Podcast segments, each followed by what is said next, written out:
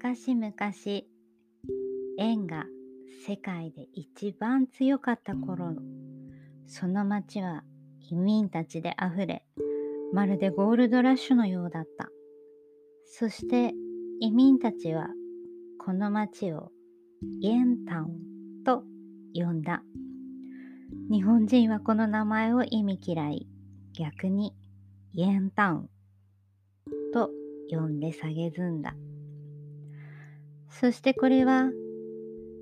イエンタウンに住むイエンタウンたちの物語。これはある映画の冒頭でまあ実際にはね日本語では語られなくて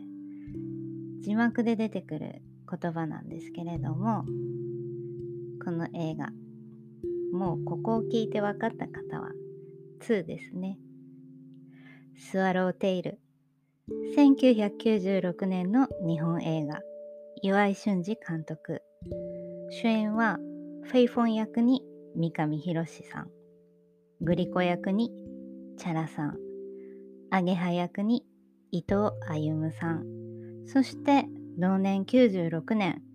日本アカデミー賞において話題賞。そして新人俳優賞をチャラさんと伊藤歩さんが受賞しておりますさてなぜ今日この映画をチョイスしたかというとちょっとね自分との向き合い方について考えたいなって思いました。うん。なんかそれだけね、話しても面白くないので、まあ一つの映画を紹介しながら、ロロのこれから最近のロロどうだったっていうね、一週間の振り返りかな。そういう感じの放送にしたいと思います。このお話、今回あらすじは割愛します。あの、特に映画がどうこうとかっていう話ではないので、ただ、この映画に出てくる主人公のアゲハについて少しお話をしたいと思います。アゲハはイエンタウンに生まれてイエンタウンで育ちました故郷が日本でもなく別の国でもなくイエンタウンであること。これがアゲハのすべてです。話す言葉とか顔とか肌の色とかほんと関係ないんです。自分のルーツが全部イエンタウンにあってイエンタウンが故郷である。ただそれだけのことなんです。このアゲハとロロは近いです。自分のルーツをね探ろうって思うと例えば日本にいるとすごくわかりやすいですよね。両親が日本で日本で生まれて日本で育って。うん。だけど、ルーツがね、なかなか、うん、うまく説明できないっていう言い方が正しいのかどうかわからないけれども、例えば日本に生まれて、日本の両親を持っていたとしても、うん、果たしてそうなのっていうこのアゲハと一緒。うん単純にそうやってそこに生まれてそこで育ったから自分のルーツは全てそこにある。だからそこが自分の故郷。うんねまあロロの場合はまあそういうのはなんだろうな置いておいたとしてもなんていうかまあとにかくねコンプレックスの塊だったんですよ。まあ今もそうかな。弱いし。うん。だけど、なんていうか、アゲハのね、生き方を見てると、もっと自分の人生自分でね、切り開いて強くなっていかないといけないなって思うことが本当にねいろんなシーン見てて思います。なんていうのかな。別に強くなるっていうのは喧嘩が強くなるとかそういうことじゃないけどね。うん。そしてこのチャラさん演じるグリコ。彼女は娼婦なんですけれどもそれでもグリコは歌でねみんなの気持ちを優しくしたりとにかくうんなんていうのかな癒しなんですよね。でそのグリコをとってもとっても大切に思っているのが三上博さん演じるフェイフォン。で、フェイフォンとグリコは、うん、はっきりは言わないけど恋仲なんですよね。でも、アゲハはフェイフォンのことが大好きで、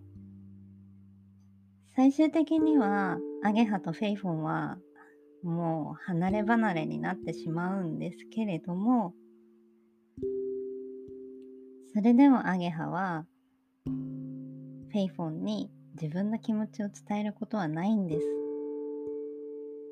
ただただ愛してるんです。そういう強さをねロロもちゃんと持っていかないとなって思って今回スワローテールをチョイスしましたそう、グリコの名付け親は、まあさておき、なぜグリコっていう名前になったかっていうと、日本のビジネスマンはグリコを食べて育ったんだ。ってね、グリコの名付け親が言ってました。この映画本当にね、いろんな意味で好きです。ストーリーも好き映像も好きその人の気持ちの動き方とかうん流れる音楽とかねもう全部好きなんて言うんだろ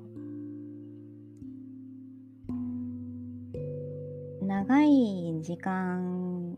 見る映画って飽きちゃうとかよく言いますけどこのねスワローテールはその時間が苦じゃない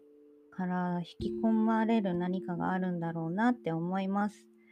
でこの岩井俊二監督って本当にねなんかこう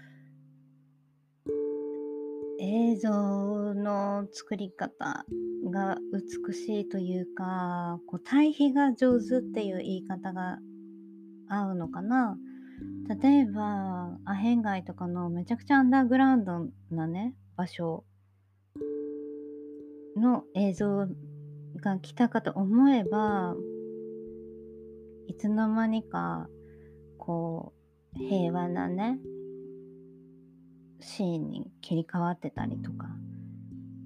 うん、なんていうか、本当この岩井俊二って天才だなって ロロは思います。はい。そしてもう一つロロが思うことはこの「スワローテイル」っていう映画えー、アニメのシリーズで広角機動隊っていうのがあるんですけれども、うん、そのね難民とその日本人日本日本か。難民と日本の関係にとっても似てるなっていう印象があります。どちらも必死に生きていてどちらも自分たちの権利を主張する。そうやって夢を追いかけて今日を生きているそんな、うん、アニメなのまあそこは本当ね切り取った一つの部分なんですけれども、うん、スワローテールとなんかつながるところがあるなっていう感じはします。はい。もしね、よろしければ、あの、ゴースト・イン・ザ・シェルで有名な、あのー、アニメなので、それは映画版なんですけれども、それのテレビバージョンっていうのかな。と、本当なんかこのスワローテールがね重なるところがあるのでもしよろしければ興味がある方はご覧になってみてはいかがでしょうか？うん最近ねほんといろいろ考えたりとかこう足踏みしちゃったりとかなんかもう余計なことをね自分の中で消化しきれないのに、うん、抱え込みすぎてたなっていう気はとってもします。まあ、あの前回お話しした自分の中の断捨離してますっていう話じゃないんですけれどもまあね今の自分が未来の自分を作るって思ったらそんなね考えてもどうにもならないことを考えてても仕方がないかなってやっと思えるようになりました。はい。ロロはちゃんと上を向いて歩いていきます。っていうことで今日は少し長くなってしまっているのですがもう一つお話をしたいと思います。実はロロはクリエイターの仕事をしています。まあディレクターなんですけれども今後のね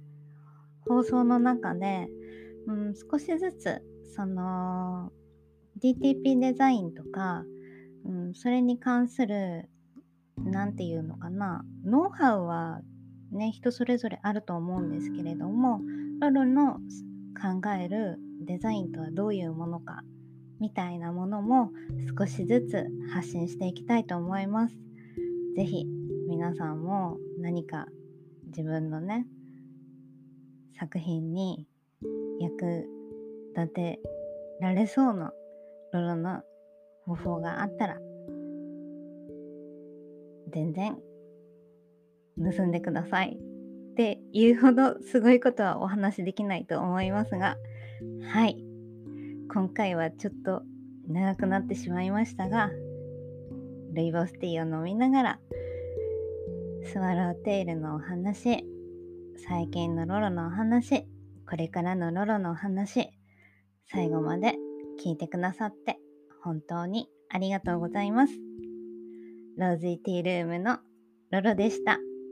また次回お会いしましょう。